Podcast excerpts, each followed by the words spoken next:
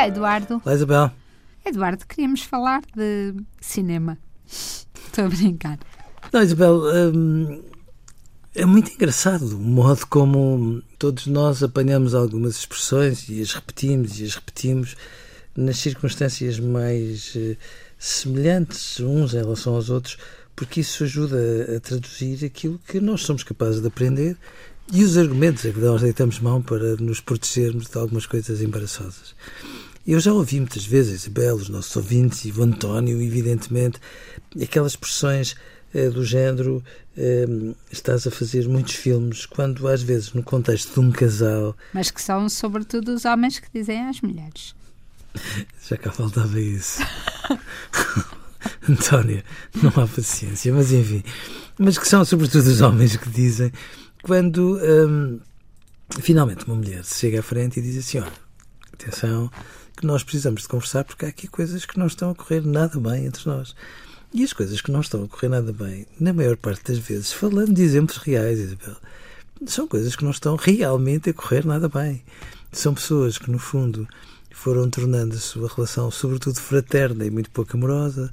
São pessoas que às vezes dormem no sofá da sala. Não há um dia ou dois ou três, mas há quatro ou cinco ou seis meses.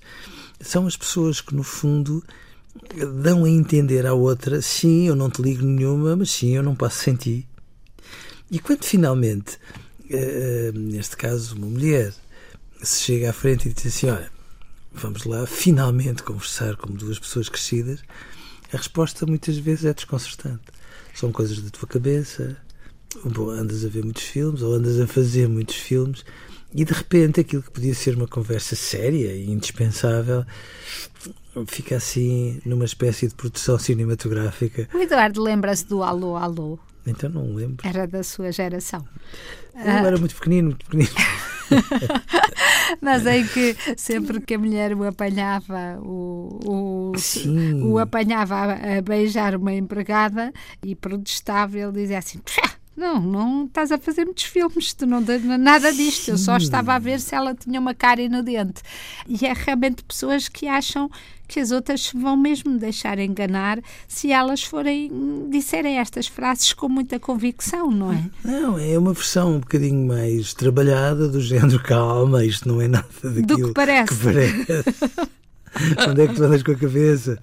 Sim, que eu acho que é muito. Mas o que eu gostava de tentar perceber é essas pessoas que estão no sofá há X meses ou que estão numa a beijar a empregada que tem uma cara no dente. ficar só pelo sofá. Está bem, ficar pelo sofá. O que é que elas pretendem? Manter tudo tal e qual está? Ou seja, elas acham que se podem mudar para o sofá durante cinco meses e que ninguém vai fazer nenhuma pergunta e elas que pretendem ficar no sofá ad eterno? Não, pois. Hum... Não, é que estava que o Eduardo, o Eduardo já percebeu, querem adiar, querem vencer pelo cansaço, querem que seja a outra pessoa que se zangue e que ficou o ónus da zanga, não é? Porque a outra pessoa é que é histérica, que está a fazer filmes. Isabel, muitas vezes é isso que eu acho que eles querem. Ou seja. Ah, ele disse um, eles. Oh, Isabel, porque eu tenho que reconhecer que esta é uma versão que tendencialmente é mais assumida pelo género masculino, sim.